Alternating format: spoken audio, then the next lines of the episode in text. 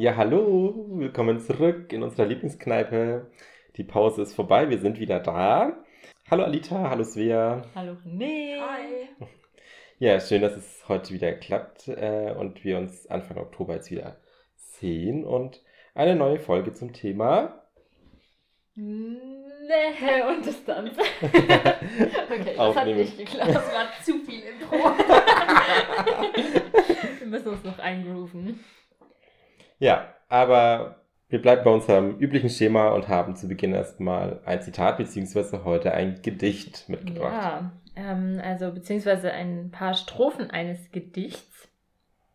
Ähm, ich weiß gar nicht, ob das einen Titel hat. Ich glaube, also ich hatte keinen, habe keinen gefunden, aber ich lese einfach mal die Strophen vor und anders als sonst gehen wir da jetzt auch mal ein bisschen genauer drauf ein und werden dann so Zeile für Zeile anschauen. Ja, ist von Benno Blues.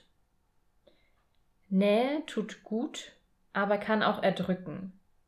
Nähe ist nicht immer gleich. Nähe ohne jegliche Distanz führt zur Distanz. Immer wieder das Gefühl von Nähe ohne eine Distanz erzeugen zu wollen, kommt dem Versuch gleich, einen Schatten ohne Licht zu werfen. Nähe kann sein, einen Moment miteinander zu teilen. Nähe kann sein, miteinander zu reden oder auch zu schweigen. Nähe kann sein, miteinander zu fühlen.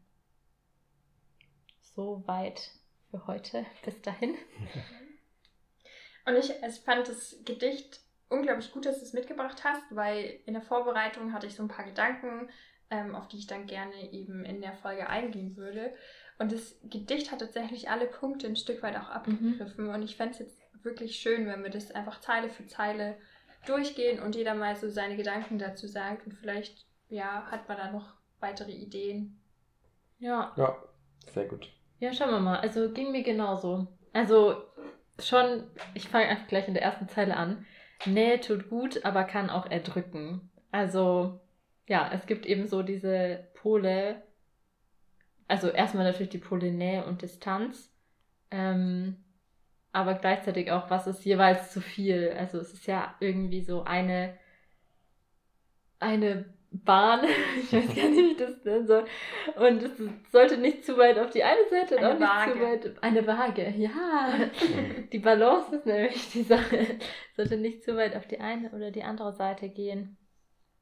Ja, und es gibt halt Phasen, also gerade auch äh, in verschiedenen Beziehungen, je nachdem, mit wem man dann eben gerade unterwegs ist oder ob es der Partner ist oder ob es Freunde sind oder die Familie, dann ist ein ganz anderes Muster an Nähe und Distanz halt normal. Also da Mhm. ist vielleicht nicht komplett in der Mitte, dann ist es bei den einen oder anderen vielleicht mehr Nähe, bei den anderen vielleicht mehr Distanz. Mhm. Und das ist ganz unterschiedlich einfach. Ja, also ich finde auch, dass ich finde dieser Satz, Nähe tut gut und Nähe kann aber auch was Negatives sein. Also erdrückend war, glaube ich, die Aussage. Kann ja. auch erdrücken, ja. Genau, und was ich mir dabei gedacht habe, ist so, dass jeder ein unterschiedliches Näheempfinden hat. Mhm. Und da eben die Waage zu finden und auch die, ja, die passende Distanz oder die passende Nähe äh, herauszufinden äh, bei der jeweiligen Person einem gegenüber, ist ja auch erstmal ja so eine riskante Situation immer oder ja, sich so ein langsames Herantasten und jeder braucht unterschiedlich viel Nähe. Ich glaube, es gibt Leute, die das unglaublich oft brauchen, um ja da ein Gefühl von Geborgenheit zu haben. Und dann gibt's aber auch Leute, die eher ja ein bisschen mehr Distanz und gar nicht so diese, dieses Geborgenheitsgefühl mehr brauchen. Das hängt halt einfach auch ganz viel und das war eine der Dinge, auf die ich tatsächlich in meiner Vorbereitung auch den Schwerpunkt gelegt habe. Das hängt auch ein bisschen davon ab, was für Beziehungen und was für ein Bindungsmuster man tatsächlich davor auch schon hatte. Also da gibt es ja auch eben die Bindungstheorie, die wir schon in der anderen Folge, ich glaube bei sozialen Beziehungen auch hatten. Ja. Äh, wo es dann eben darum geht, ist man eher sicher gebunden oder eher unsicher gebunden auch. Und gerade ja, sicher gebundene Menschen, die kriegen das ganz gut auch hin, die, diese Balance einfach zu halten. Also die können sowohl in Richtung Nähe gehen, die können auch gut in Richtung Distanz auch gehen. Und Menschen, die aber eher unsicher gebunden sind, zum Beispiel, also da gibt es eben ja die unsicher vermeidende Bindung, die haben so eine Pseudo-Unabhängigkeit. ähm, heißt es immer, die sind halt viel mehr auf dem, auf dem Aspekt der Distanz. Also die können Mhm. Nähe nur ganz schlecht zulassen. So wie eher die ambivalente und sich, oder ja, die ähm, das ambivalente Bindungsmuster quasi eher so hin und her gerissen ist. Zum einen brauchen sie das ganz extrem an Nähe und zum anderen das ganz extrem an Distanz, weil einfach da in der Vergangenheit halt einfach, ja, viele Verletzungen einfach stattgefunden haben durch nahe Bezugspersonen Mhm. und sie einfach nie dieses normale Gefühl für Nähe und Distanz Ja. erlangen konnten. Ja, Mhm. ich finde, also ähm, nur um auf das Gedicht nochmal einzugehen, die nächsten zwei Sätze passen total gut zu dem, was wir auch sagen, deswegen lese ich es nochmal vor. Nähe ist nicht immer gleich, also hatten wir ja jetzt, es ist einfach für jeden was anderes. Jeder empfindet Nähe und Distanz anders. Und Nähe, das ist ein bisschen um die Ecke, aber ich finde es schon passend. Nähe ohne jegliche Distanz führt zur Distanz. Also, was ich da drin sehe, ist so dieses Abstoßmuster, so wenn jemand einem zu nahe kommt, dass man dann, oder ja, ich, ich würde ich würd das jetzt mal verallgemeinern, dann halt einfach erstmal so diese, also erstmal so ins Gegenteil umschwenkt und so möglichst viel Distanz zwischen. Um das Ja. auszugleichen. Ja, ja. ja, ja. Das wie, ja, wie die Waage, die dann so hochschnellt, so komplett in die andere Richtung. Also Nähe ohne jegliche Distanz, also wenn es eben nicht ausgeglichen ist. Aber ich glaube halt auch, wenn, wenn einer, einer einer Person zu nahe kommt, dann die Person signalisiert, es ist zu nahe, geht die andere Person auch erstmal deutlich weiter weg, Mhm. mehr auf Distanz, Ja, mhm. um erstmal wieder auszuloten, was ist dann überhaupt die richtige, ja. Also dieses, dieses richtige Maß an Nähe. Ich finde auch noch einen Punkt, weil wir das jetzt gerade die ganze Zeit total mischen, dass es ja verschiedene Arten von Nähe gibt. Mhm. Also Mhm. es gibt ja, also es gibt auch zeitliche Nähe, was jetzt nicht so das Wichtige bei uns ist, aber einmal räumliche und einmal soziale. Und dann auch noch die emotionale Nähe. Genau, ich habe körperliche und emotionale habe Ja. geschrieben. Und spirituell könnte man dann auch Okay. noch mit dazu nehmen. Ja. Mit, mit sozial meine ich dann wahrscheinlich emotional. Mhm. Also ich habe die beiden Unterscheidungen. Okay. Ja, das passt schon Also auch. ja, das Ja. eine halt zwischenmenschlich und das andere tatsächlich auf den reellen vorhandenen Raum Mhm. bezogen. Also ja, Nähe, die du in Meter oder Zentimeter angeben kannst und Nähe, die du halt spürst.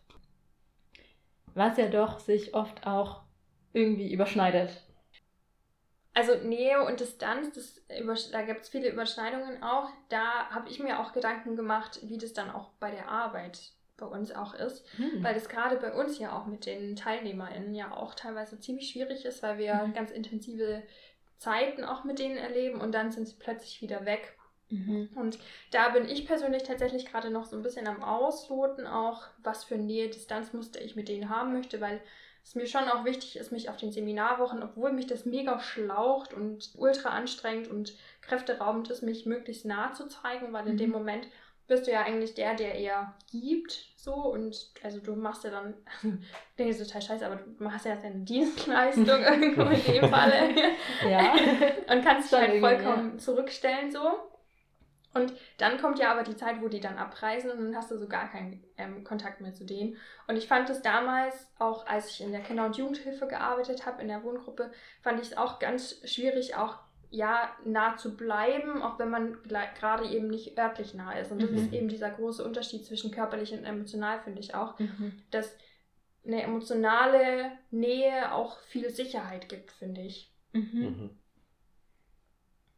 Ja, also mit äh, unserem Beruf sprichst du schon ein Riesenthema an. Also, was auch, das fand ich spannend, wohl in unserem Berufsfeld so ein Alleinstellungsmerkmal, so ein bisschen übertrieben ist, ähm, weil ja kaum andere, ähm, also kaum ein anderes Berufsfeld, also ich sage jetzt mal Pädagogik, sozialen Berufe, so sehr eben mit Nähe auch arbeitet, mit Beziehungen und so diesem, ja, an, an diese Grenze kommt, Nähe aufzubauen, aber auch Distanz halten zu müssen. Mhm.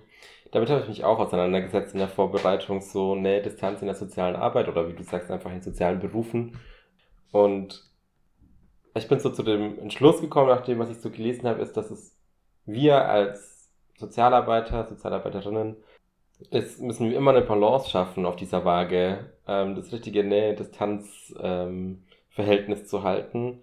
Und habe mir dann überlegt, oder habe dann auch so in diesem Text, den ich gelesen habe, habe ich so ein bisschen gelesen, was denn positiv an Nähe ist oder was auch Nähe an negativen Folgen haben kann.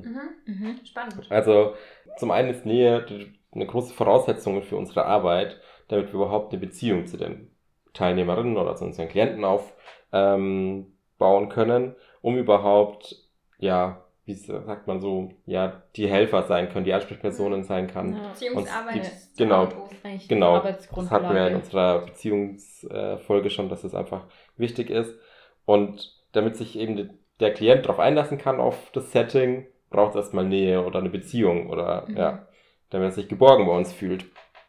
Aber gleichzeitig zu viel Nähe sorgt dafür, dass es zu unangenehmen Situationen kommen kann, wenn sich quasi der Klient zu gedrängt fühlt, dass ihm vielleicht dann doch auf eine gewisse Weise dann zu peinlich ist, was dann anzusprechen, was seine Problematik ist, zum Beispiel. Mhm. Oder kann auch dazu führen, dass er zu sehr abhängig mhm. wird ja, von an uns. Abhängigkeit habe ich auch genau. gedacht. Also wenn er dann zu viel Nähe abbekommt. Mhm. Ja. Ich finde vor allem den Aspekt, den würde ich gerade nochmal betonen, also wenn man dann zu nah auch ist, dass ja dann, also gerade auch bei Freundschaften und so, dann wird ja, also das ist ja, es wird mir gerade erst bewusst, das ist gerade voll der Aha-Effekt, dass wenn es zu nah ist, dass ja dann eben, wenn die dann nicht tatsächlich nicht so offen sein können und sich für Dinge schämen, dann kommt ja dann quasi irgendwann von diesem Professionellen schwingt es ja irgendwann in, um ins Freundschaftliche. Es ist mhm. ja schon auch so, dass man mit ja. Menschen, die man sehr gerne mag, mit Freundschaften, beim Partner dann schon auch mal, ja, vielleicht Dinge auch zurückhält. Hatten wir ja auch beim Thema Lügen schon mal, wenn es darum geht, irgendwie nicht zu verletzen ja. oder so. Und das ist aber in so ganz engen, sozial, also ganz engen Beziehungen mit Bezugspersonen halt auch noch, ja, dass dann halt irgendwann, dass man sich einschränkt. Ja, weil es einem dann genau vielleicht auch unangenehm oder peinlich ist. Also ich kenne das auch so in Freundschaften. Fällt es mir manchmal schwer, was anzusprechen, was mir passiert ist oder was ich erlebt habe oder wie es mir gerade auch so geht, äh, weil ich das Gefühl habe, dass es jetzt eigentlich ja mir fast ein bisschen peinlich ist, das mhm. zu erzählen, obwohl die Freundschaft ja ein total großes Vertrauensverhältnis ist. Ja. Und das, daher habe ich nämlich auch diesen Satz so total verstanden. Wir müssen als professionelle Sozialarbeiter ähm, darauf achten, eben nicht zu nah zu werden, weil es schon wieder sonst unangenehm wird, ja. dass die uns überhaupt von ihren Problematiken berichten, die Klienten. Ja. Und ja auch auf unserer Seite, wir müssen ja auch noch den neutralen Blick bewahren und nicht genau. nur im Wohlwollen. Natürlich, also ja, schon wohlwollend unseren KlientInnen gegenüber handeln, aber jetzt nicht ähm, komplett deren Perspektive halt übernehmen, sondern immer noch so den Außenblick einfach beibehalten. Genau, ja. ja, und bei Distanz fand ich, habe ich so rausgelesen eben, dass der Klient unabhängig bleibt und autonom äh, bleiben kann. Macht irgendwie auch Sinn, das ist, wir immer wieder bei dieser Abhängigkeit eigentlich. Und was ich mir da noch gedacht habe, ist halt Distanz auch um unseren Willen oder unseren Schutz es nicht so nah an uns ranzulassen, mhm. damit das unser Beruf bleibt und nicht ja. zu sehr unser Leben einnimmt, was ja schon auch immer eine Herausforderung ist, finde ich, in unserem Bereich, weil wir Sozialen ja doch dann eher wieder was aufopfern aus unserem Leben und uns Zeit nehmen für unsere Klienten, wenn da irgendwas ist und da einfach die Distanz zu unserem Beruf wahren, um es nicht zu sehr ins Private mitzunehmen. Ja. ja, und damit verdeutlichst du tatsächlich auch zwei Dinge, die mich auch irgendwie beschäftigen. Auch zum einen so dieses, dieses Gefühl, dass ich unsere Klientinnen, die wir halt haben, dass ich manchmal das Gefühl habe, sie zu verlieren. So, also mhm. dass sie mir entgleiten, also dass die mhm. Distanz einfach zu groß wird, dass ich ja. die nicht mehr richtig greifen kann und die mich nicht mehr als helfende Person quasi mehr wahrnehmen. Ansprechperson. Genau. Ja. Und zum anderen so, dass, dass ich manchmal schon auch, ich, also ich bin ja, ich baue ja auch eine Beziehung zu unseren mhm. TeilnehmerInnen auf. Also das ist ja, auch ich gehe da mit einer Emotionalität auch rein und mit, ja, mit Spaß und Freude und mache ganz viele Erfahrungen und äh, auch ich lerne da ja auch dazu. Und ich kann mich noch erinnern, so nach dem ersten Jahr, wo, als wir da gearbeitet haben, also nach dem ersten Jahr, als ich dann irgendwie das dann so ein Jahr vorbei war, ich habe Rotz und Wasser geheult. Also ich kann mich mhm. noch erinnern, ich bin dann hier so am ähm, Fluss entlang gelaufen Mhm. am, am Main und, und habe wirklich einfach geheult, weil ich gedacht habe, so krass, also die sind mir so ans Herz gewachsen und jetzt sind sie weg. Mhm. So, und es ist ja auch echt eine Kränkung, die man dann selber auch, wenn man professionell ist, Mhm. auch trotzdem eine Kränkung auch, die man durchleben muss. Ja. Ja. Mm, Sollen wir noch mal ins Gedicht gucken vielleicht? Mhm. Ja, was ist denn die nächste Zeile? Ja. Hier. Immer wieder das Gefühl von Nähe, ohne eine Distanz erzeugen zu wollen, kommt dem Versuch gleich, einen Schatten ohne Licht zu werfen. Nochmal bitte. Immer wieder das Gefühl von Nähe, ohne eine Distanz erzeugen zu wollen, kommt dem Versuch gleich, einen Schatten ohne Licht zu werfen. Ich brauche kurz ein bisschen Interpretationshilfe. Heißt das, dass es unmöglich ist, Nähe, ähm, Das eine gibt es nicht ohne das andere. Eigentlich Ja. sagt es das. genau das Ja. sagt es, oder? Weil Licht und Schatten. Licht, Schatten und Nähe. Ich Also- kann nicht Nähe aufbauen, ohne auch immer wieder in Distanz zu Mhm. gehen. Weil das ist ja, also gerade, da muss ich an Paarbeziehungen auch denken teilweise, weil da gibt es ja auch ja Pärchen, die teilweise echt wie symbiotisch miteinander verbunden, Aneinander ineinander kleben. verzahnt aneinander kleben. Also die kann man, die erlebt man gar nicht mehr alleine. Mhm. So, und das ist ja, vielleicht ist es schon noch was, was den beiden taugt, aber das ist ja jetzt nicht wirklich die gesundeste Art und Weise, eine Beziehung Mhm. zu führen auch, weil man ja schon auch quasi nicht nur, es gibt ja nicht nur ein Wir, sondern es gibt ja auch ein Ich dahinter. Genau. Mhm. Da fällt mir die rosarote Brille ein. Am Anfang ganz viel Nähe, ganz viel rosarot, ganz viel alles toll und dann auf einmal, ja, okay, Distanz ist auch mal gut. Ja. Ja, und es ist also gerade auch bindungsgestörte Menschen, also ich, ja, ich denke da schon wieder an Borderliner, weil das ist ja die psychische Erkrankung ähm, oder die Persönlichkeitsstörung, wo halt ja bestimmte Verhaltensweisen, krankhafte ein, halt extrem einfach sind. Und gerade auch ähm, bei BorderlinerInnen ist es ja auch so, dass die ja auch so ein ganz krasses Nähebedürfnis haben und gleichzeitig, wenn du diese Nähe zulässt, auch diese, also dass die dich abstoßen, weil sie mit der Nähe auch nicht zurechtkommen. Mhm. Und so ticken ja auch Menschen da halt ganz unterschiedlich, ähm, was, was es halt angeht, so wenn jemand so ein ganz starkes Nähebedürfnis hat. Und da muss man schon auch Glück haben, dass man da jemanden findet, der da symbiotisch mit einem Mhm. verbunden Mhm. sein möchte, Ja, wie man voll. selbst.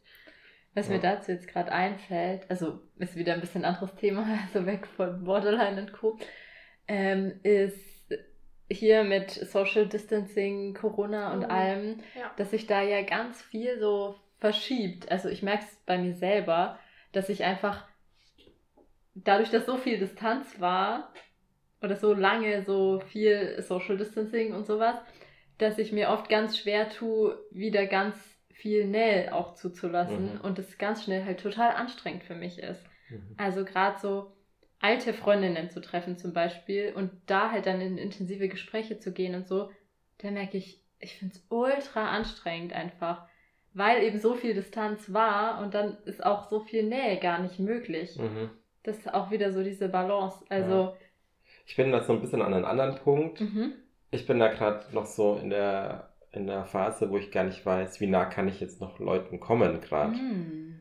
Also zum Beispiel, wenn Freunde zu Besuch kommen und dann stelle ich mir vorher die Frage, umarme ich die überhaupt noch? Mhm. Und vor Corona war das völlig klar, ich Ja. treffe die und zur Begrüßung und zur Verabschiedung haben wir uns umarmt. Und jetzt ist es gerade so, ist immer so die offene Frage, so, drückt man sich jetzt, drückt man sich nicht? Ja. Und wer macht den ersten Schritt vor allem, ja, um zu signalisieren, ja, wir umarmen uns zur Begrüßung.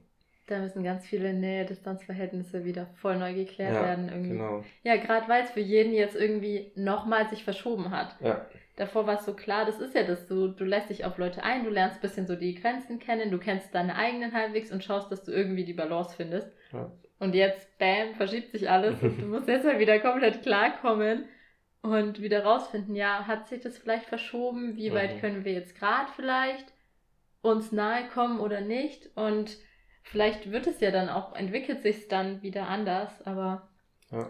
Wie sind da so eure Selbsteinschätzungen? Weil wir gerade schon an dem Punkt so sind. Würdet ihr sagen, ihr seid eher Personen, die schnell Nähe zulassen oder lange distanziert seid? Mm, gute Frage. Kommt auf die Menschen drauf an. Ich finde, das lässt sich pauschal gar nicht so richtig sagen, aber ich bin schon jemand, ich persönlich bin schon jemand, der viel Zeit braucht auch. Also bis ich richtig auftauen kann und dann auch Nähe zulassen kann, das dauert. Ja, ich würde bei mir das tatsächlich auch sagen, wobei es bei mir am Anfang oft so ist, dass ich, also ich gehe voll gern auf Leute zu, Smalltalk und so weiter, so, so dieses erste Stück sozusagen, nee, das fällt mir total leicht und es geht total gut, aber dann daraus so engere Freundschaften und Beziehungen zu machen, das dauert bei mir gefühlt tausend Jahre. Also so der Schritt, bis ich da halt dann so wirklich tiefes Vertrauen fassen kann, Mhm. das ist echt manchmal ganz schön lang anstrengend bei mir. Also merke ich selber auch hin und wieder so, ich mir denke, oh, irgendwie, es könnte so einfach sein, aber ist es einfach nicht. Es ist Arbeit irgendwo ein Stück Ja. weit auch. Ja, Beziehungsarbeit, halt, ja. Beziehungen Wie ist bei dir? Also ich würde auch, also ich würde nicht sagen, dass ich lange brauche, um Nähe Mhm. zuzulassen. Mm, Natürlich kommt es immer auf das Miteinander an, Ja. keine Frage. Aber so eine, nach so einer anfänglichen Distanz bin ich schon jemand, der schnell auf Nähe geht und Mhm. tiefgründige Gespräche anfängt und Ja. halt auch so ein bisschen wie so ein offenes Buch bin und, und Mhm. alles, nicht alles, aber viel von mir preisgebe. Ja. Und damit einfach die Distanz, ja, Schwäche geringer mache. Verbal quasi. Mhm. Also genau, also für mich ist es jetzt erstmal, ich glaube, ich komme ziemlich schnell an den Punkt, dass ich jemanden, wie es gerade eben zur Begrüßung oder zur Verabschiedung umarme. Mhm. Also da, an diesem Punkt bin ich relativ schnell, dass ich da Mhm. mit keinem Problem habe. Ähm, aber halt auch so diese, diese emotionale Nähe-Distanz-Verhältnis, da bin ich auch jemand, der halt, ja, nach so einer anfänglichen Zeit relativ schnell einsteigt, ähm, da Mhm. alles offenlegt. So. Mhm. Schön. Ja, das passt auch zu dem, wie ich dich auch wahrnehme. Ja. Mhm. Fand ich gerade am Anfang, also vor allem, weil wir ja zeitgleich angefangen haben, fand ich das sehr bewundernswert, auch weil ich da so große Schwierigkeiten und sehr viel Zeit noch gebraucht habe, Mhm. bis es dann einigermaßen auch warm geworden ist. Und du da aber halt wirklich innerhalb von Wochen einfach da warst, auch von wenigen Wochen. Finde ich auch sehr cool. Aber das ist, also, ja, das ist so abhängig auch vom Gegenüber. Also Auf ich jeden hatte- Fall. Ich meine natürlich, das ist vielleicht ein ganz anderes Thema dann nochmal, aber ich habe auch Leute, da merke ich sofort, die Person ist mir einfach ursympathisch. Ich kann mich total auf die oder den verlassen. Und also ich hatte einmal eine Situation, die war mir selber irgendwie total suspekt. Das war bei irgendeiner Sitzung ähm, mit Leuten, die ich alle halt irgendwie höchstens seit ein paar anderen Sitzungen kannte. Und den, also der eine Typ, der war mir halt irgendwie immer sympathisch, halt, der hat immer irgendwie dumme Witze gemacht und so. Und ich wusste, ja, der ist ungefähr auf einer Wellenlänge. Und irgendwann in der Pause gehen wir einfach so aufeinander zu und umarmen uns. Das war so komisch. Und in dem Moment war es so voll, ach, ich habe so gebraucht irgendwie. Und dann war auch wieder gut. Ich weiß nicht mal, ob ich mit dem nochmal geredet habe. das war wirklich so seltsam. Aber irgendwie, ja, Schräg. also irgendwie in dem Moment war es so voll, okay, ja, ist mir danach auch nicht nochmal Nochmal so passiert. passiert. Aber irgendwie, es hängt so von der Person ab. Voll. Das ist auch so ein bisschen, also das klingt jetzt schon wieder spirituell, aber Mhm. das ist halt, also spirituell klingt immer so, ja, irgendwie, keine Ahnung, so über, äh, wisst ihr schon. Aber ja, das ist für mich so diese spirituelle Nähe, die ich vorhin meinte. Also zum einen gibt es diese Mhm. körperliche Mhm. Nähe, dass wir jetzt so körperlich quasi da sind und uns nah sind einfach. Die emotionale, wo dann man einfach auch, ähm, genau, ich glaube, das kommt dann auch später beim Gedicht, wo man dann einfach auch still sein kann, aber Mhm. sich trotzdem nah fühlt. Ja. Und dieses Spirituelle ist halt einfach so dieses, dieses, dieses Menschliche, was dann einfach noch, obwohl man niemanden kennt und emotional eigentlich keine Bindung aufbauen konnte oder vielleicht sich körperlich nah ist, aber trotzdem körperlich, Mhm. also es ist ja, aber so dieses, da ist irgendwas. Ja. So. Mhm. Und Ja. das ist das, was ich meine. Da gibt es dann nochmal eine andere Ebene einfach. ja. Sei es die Gestik, sei es die Mimik, wie sich jemand verbal ausdrückt, das Aussehen oder sonst irgendwas, das Gesamtbild einfach von dieser Person. ja, ich glaube, das hängt auch stark mit Authentizität zusammen. Mit was hängt es zusammen? Ja. Wie authentisch jemand ist. ähm, mhm. Ich würde sagen, ich lese einfach mal die nächste Zeile vor, weil du gerade so schön drauf eingegangen bist, Anita. Beziehungsweise die ähm, ganze letzte, also für uns jetzt letzte Strophe. Nähe kann sein, einen Moment miteinander zu teilen. Nähe kann sein, miteinander zu reden oder auch zu schweigen. Nähe kann sein, miteinander zu fühlen. Ja. Ich finde, genau das äh, macht ja so ein bisschen oder deutlich, wo Nähe überall, also das, was wir vorhin hatten, so emotionale Nähe, räumliche Nähe, Mhm. ähm, soziale Nähe. So, das steckt ja alles in diesem letzten, in dieser letzten Strophe. Und dieser letzte Satz, miteinander schweigen, der ist gerade irgendwie so bei mir ein bisschen hängen geblieben, weil das ja auch so eine Sache ist, wann ist es eine unangenehme Stille Mhm. und wann ist es eine aushaltbare, angenehme, wir genießen es gerade Stille. Und ja, ich weiß nicht, was ihr da so für Erfahrungen schon habt, aber ich habe in meinem Freundeskreis schon auch welche, die Stille nicht aushalten und immer sofort losreden, sobald es still ist. Mhm. Ähm, und habe aber auch Freunde, mit denen ich einfach mal einen Abend auf der Couch verbringen kann und wir, keine Ahnung, fünf Sätze wechseln und Ja, trotzdem einen schönen Abend hatten. Oder allein halt, wenn man am Tisch sitzt, halt auch mal ein paar Sekunden, Minuten, wie auch immer, nicht zu reden. Mhm. Irgendwie Gedanken verloren in der Gegend rumzustachen, ohne ja, dass jemand das Bedürfnis hat, ein Gespräch zu starten. Ja. Ja, also ich fand es schon mal, das hast du auf der Arbeit schon mal erzählt, dass ihr da irgendwie am Wochenende, dass ihr was gemacht habt, aber so das ganze Wochenende nicht, mit- also nicht viel gemacht habt, außer Fern zu gucken oder so, oder einen Mhm. Film nach dem anderen oder so.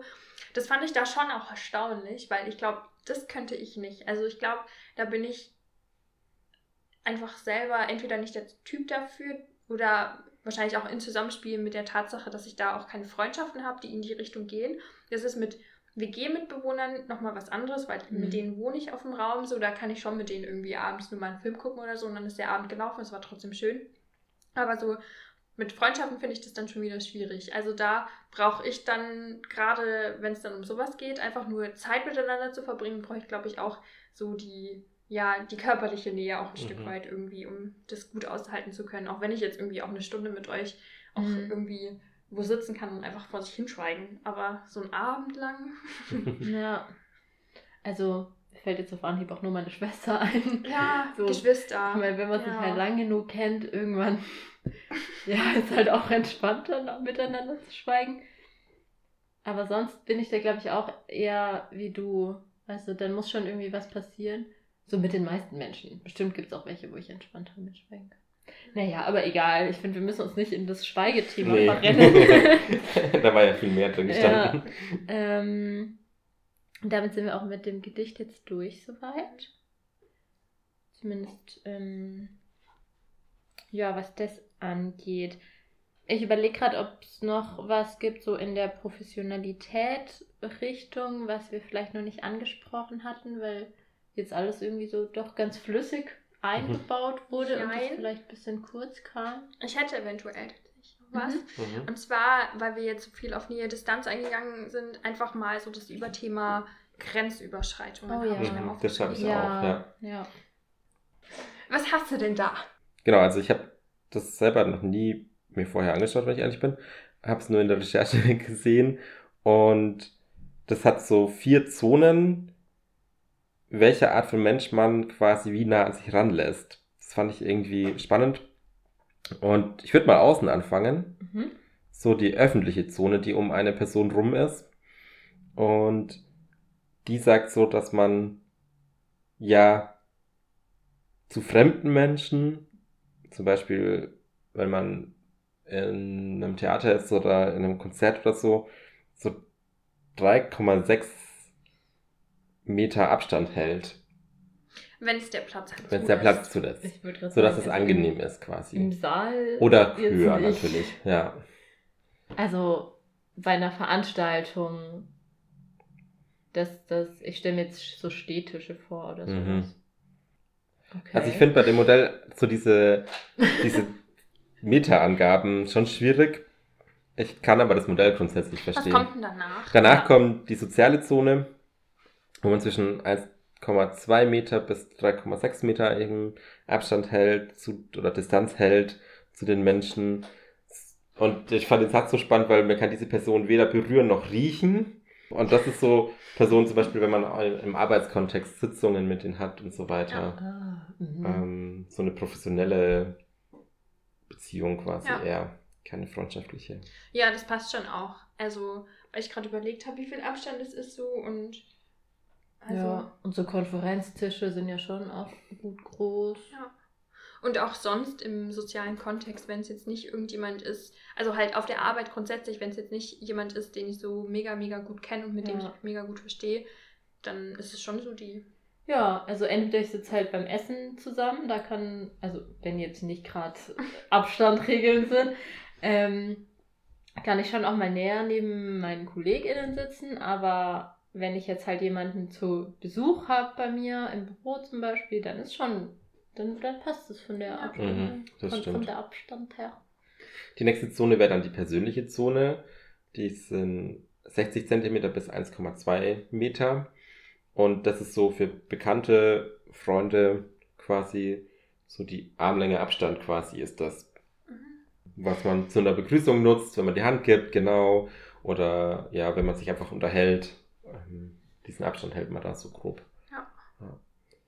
Und die nächste Zone ist die Intimzone, die quasi 0 bis 60 Zentimeter Ja.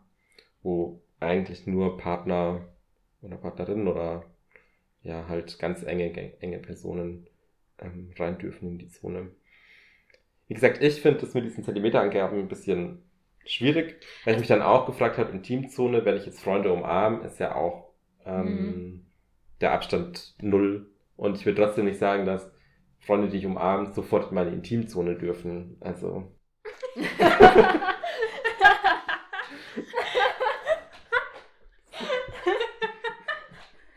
Was? Nein! das sollten wir das rausschneiden. Nein, ich finde, das können wir nicht drin lassen. Ich hab's jetzt hinterher gecheckt, was ich da sage. Ähm, ich finde, ich finde, also das kann man ja, es sind ja, ist ja ein Modell, was in vier Zonen eingeteilt ist, was schon mal sehr wenig ist. Und dann kann man das sowieso nicht so genau betrachten, weil natürlich, also auch auf der Straße, wenn du dich halt an jemandem vorbeiquetschen musst, dann ist dieser Mensch per Definition des Modells in deiner Intimzone, was natürlich vielleicht in dem Moment dann entsprechend unangenehm ist. Wahrscheinlich erklärt es das Modell auch, weiß ich jetzt gerade nicht genau. Ähm, Wird schon passen von der aber es Wortwahl ist her. ja sehr, ähm, ja, also die Übergänge sind ja super fließend. Und es hängt tatsächlich auch, also die- diese Umarmungen von den Freunden ganz kurz noch, das ist ja was, das, also so eine Umarmung, die passiert dann normalerweise unter Einverständnis. So, also das ist eine Mhm. kurze Grenzüberschreitung quasi, zu dem aber beide zugestimmt haben, wenn auch nicht verbal, aber durch ihre Gestik halt. Deswegen, genau, ist halt so die Erlaubnis gegenseitige. Und zum anderen hängt es auch, also diese Zentimeterangaben sind sehr präzise und deswegen sehr kritikwürdig auch, weil ich gerade auch an eine Situation denken muss. Letztes Wochenende war ich äh, mit Freunden essen und die waren auf jeden Fall, ich habe dann hinterher, wir waren halt essen und der Tisch war ein bisschen schmal. Also der war einfach, keine Ahnung, nicht so tief. Ich bin dann tatsächlich durch die Wohnung und habe alle Tische abgemessen so, und habe dann festgestellt, dass der Tisch, wo wir essen waren, wahrscheinlich so 60 Zentimeter lang war. Okay. Also Breit war vielleicht dazu sagen, Also tief- Anita zieht gerade um. Deswegen misst sie alles auf. über einen Meter Stab dabei. ähm, also es müssten so 60 Zentimeter gewesen sein. An sich eine Länge oder eine Tiefe, quasi ein Abstand, der an sich mit diesem äh, Freund, den ich da kenne, also es war quasi so ein Pärchenabend irgendwie, ähm, total kitschig und ja, aber das war an sich ein Abstand, der voll in Ordnung war und trotzdem in dieser Essenssituation war es zu wenig. Also ich glaube, das Mhm. hängt ein bisschen davon ab, was du gerade tust auch. Mhm. Also wir haben dann auch die Sitzposition tatsächlich verändert, weil wir es alle irgendwie tatsächlich auch weird fanden in dem Moment. Also es hat Mhm. jeder wahrgenommen, das war nicht nur meine persönliche Wahrnehmung, sondern es war halt einfach situationsbedingt so, auch weil wir uns schon länger nicht mehr gesehen hatten und wahrscheinlich einfach, weil sich ja das einfach verändert hat einfach. Mhm. Mhm. Ja, also es kommt total auch auf die Situation an, weil wenn ich mir jetzt überlege, leeres Zugabteil, ich sitze in so einem Vierer und jemand setzt sich auf den Vierer neben mir und alles andere ist frei, dann wäre mir auch dieser Vierer neben mir, auch wenn es zwei, drei Meter Abstand sind, zu nah. Mhm. Ja. Voll, gutes Beispiel. Ja, das stimmt. Ja. Ich würde nochmal Grenzüberschreitung, also das erklärt, das Modell erklärt es natürlich mega gut so. Ähm, ich würde aber nochmal den Aspekt in Richtung professionell auch quasi Mhm. ähm, oder den Blick nochmal auf Professionalität auch grenzen, äh, Grenzen richten. Und da ist gerade Grenzüberschreitung ist ja was, womit wir meines Erachtens, egal in welchem sozialen Bereich wir arbeiten, schon auch tagtäglich auch kämpfen und den aushandeln müssen. Also gerade dieses Nähe-Distanz-Spiel, was gerade auch bei neuen Klientinnen auch passiert, halt, wo man das erstmal aushandeln muss, dann ist ja dieses Thema Grenzüberschreitungen einfach auch ein Übungsfeld. Ne? Also es ist ja ein Lernfeld. Wie geht denn ihr mit Grenzüberschreitungen auch um? Und vor allem auch, das ist so mein Häppchen auch, merkt ihr das gleich? Also ich glaube. Ja, also bei, darf ich? Ja, mach du. Also bei mir selber kommuniziere ich das, glaube ich, relativ schnell. Vielleicht nicht immer so klar, weiß ich gerade selber nicht. Aber Was kommunizierst du? wenn ich, kommunizierst du wenn schnell, selber für mich eine Grenze überschritten ist. Okay. Und nicht, wenn du eine Grenzüberschreitung machst, nee, also sondern wenn für mich selber. Oh, stimmt, es gibt ja auch Das, noch beide Aspekte. es gibt, Ja, Und genau. es gibt ja die Aspekte, wenn wir erzählt bekommen, also unsere, Ja, ja, Dritte also, Person. Genau. ja. Ich weiß, wusste jetzt auch nicht genau, worauf Nee, du... wenn, also der Klient oder die Klientin sind, verhalten sich grenzüberschreitend Bei uns, uns gegenüber. gegenüber. Okay. Okay. Ja, Ähm. aber stimmt, ich habe gar nicht so weit gedacht, dass Ja. ja auch noch wir ihnen gegenüber und jemand anderem. Und die anderen gegenüber, andere denen gegenüber. Ja. Ja, Du kommunizierst es sehr Ich schnell. hab, glaube zumindest. Ich kann es gerade nicht so sicher aus dem Stegreif sagen. Da müsste ich mich selber genauer dahingehend beobachten, glaube ich. Aber ich merke da relativ schnell so, oh nee, stopp, das geht gerade nicht. Und ähm, also manchmal brauche ich vielleicht Rücksprache mit meinen KollegInnen, TeamerInnen, wie auch immer. So, hey, mir ist gerade dies und das passiert, fand ich gerade komisch. Und wenn es dann nicht zu spät ist, sage ich mal, und ja, also es gibt auch Situationen, wo es dann, finde ich, nicht mehr passt, was anzusprechen. Mhm. Dann würde ich es wahrscheinlich schon auch ansprechen. Wahrscheinlich nicht als großes Thema. Mhm.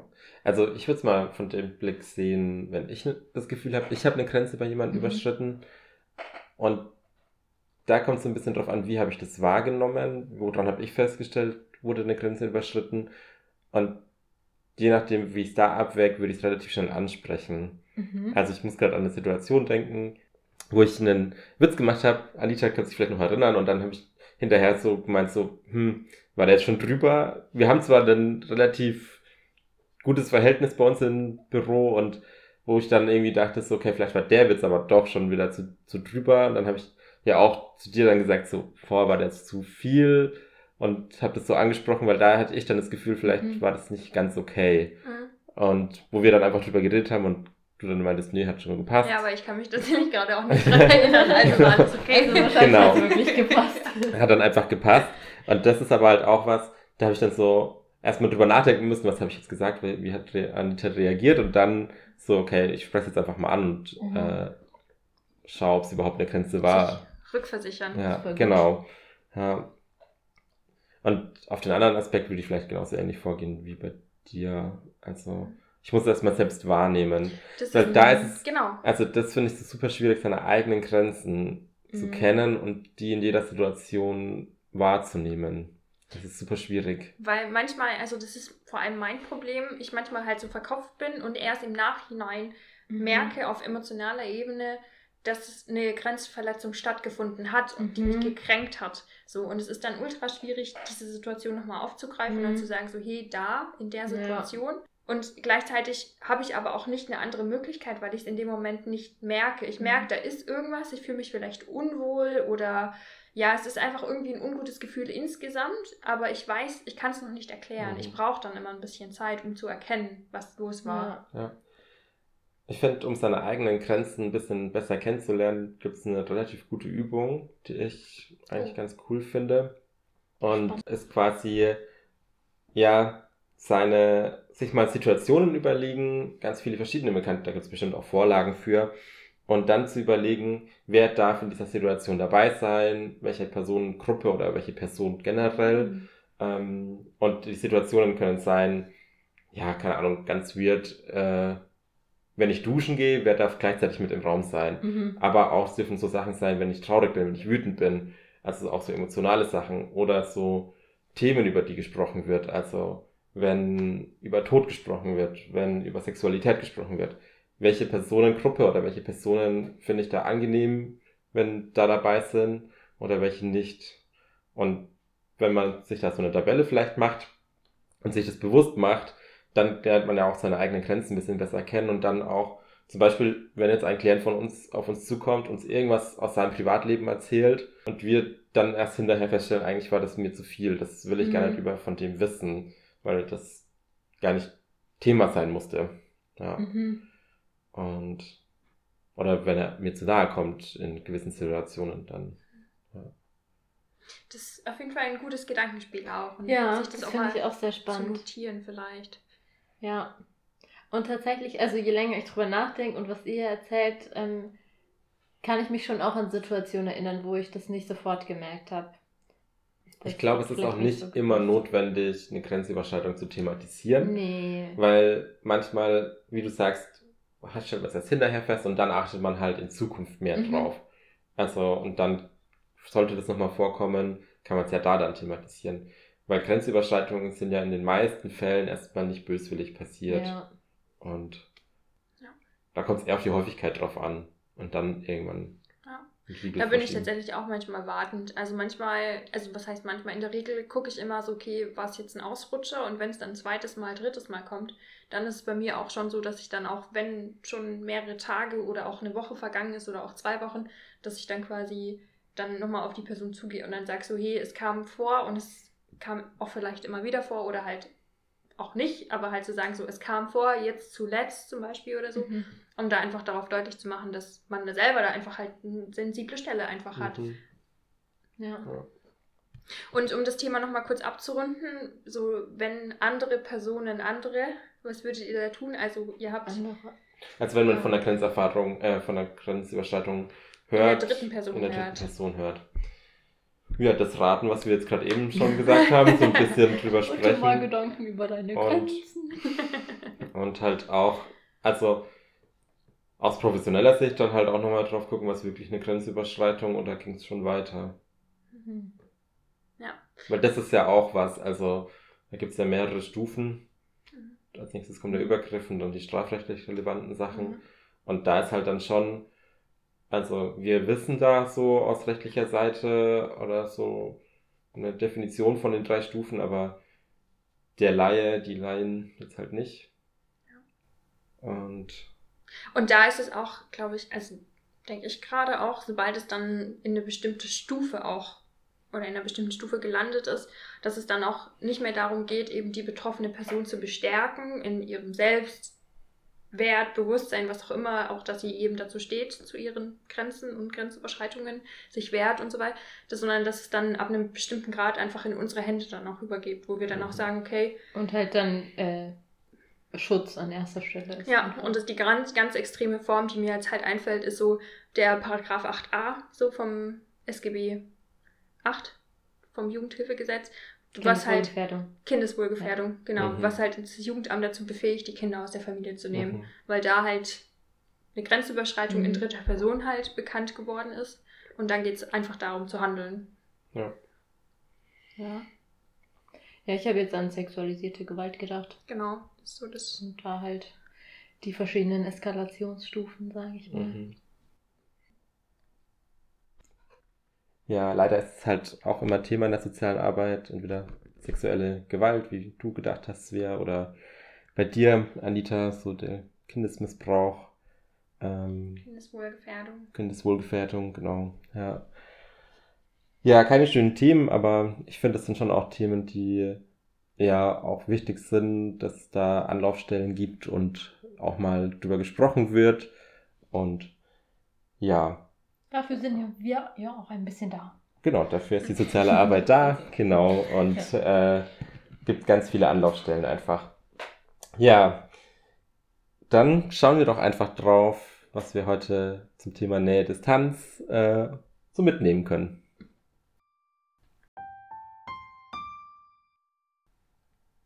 Ja, für den Kopf nehmen wir mit. Äh, zum einen das Zonenmodell mit den vier Zonen, wie nah man Leute an sich ranlassen kann oder welche Art von Menschen man sich ranlassen kann. Und zum anderen noch das Nähe und das Nähe und Distanz wichtig sind in der sozialen Arbeit um eben eine gute Arbeit mit dem Klienten zu schaffen und es wichtig ist, ein gutes Balanceverhältnis zu schaffen, die Waage quasi zwischen Nähe und Distanz ähm, ja, waagerecht zu halten. Waagerecht. Zum Herz haben wir auf jeden Fall gelernt, dass das Nähe-Distanz-Verhältnis auch in jeder Beziehung auch anders ist. Also ganz abhängig davon, mit wem man auch zu tun hat. Am Beispiel zum Beispiel das Thema Stille aushalten. Das ist in unterschiedlichen Beziehungen auch ganz schwierig oder auch ganz leicht auszuhalten und dass es eben verschiedene Arten von Nähe einfach gibt. Die körperliche Nähe, die emotionale Nähe oder auch die soziale, spirituelle Nähe. Also genau, dass dieses, also dieser Herzaspekt, das Emotionale ist nicht das Einzige. Ja, zu guter Letzt die Hand. Da sind es vor allem so die Grenzen, was wir zuletzt auch hatten. Grenzüberschreitungen wahrnehmen, beziehungsweise ähm, eben die eigenen Grenzen mal auszuchecken und vielleicht auch zu verbalisieren, also konkret aufzuschreiben, aufzuspr auszusprechen und aufzuschreiben. Ja, damit verabschieden wir uns. Bis zum nächsten Mal bei Ein Tisch. Drei Sozis. Mit Kopf, Herz und Hand. Tschüss. Ciao.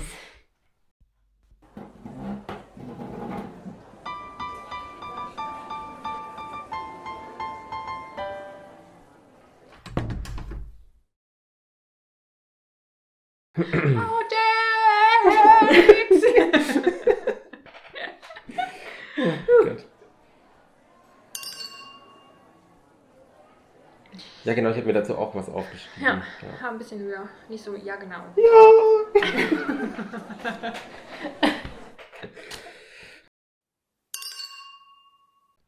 Ähm, stopp. Okay. Lass mich bequem hinsetzen.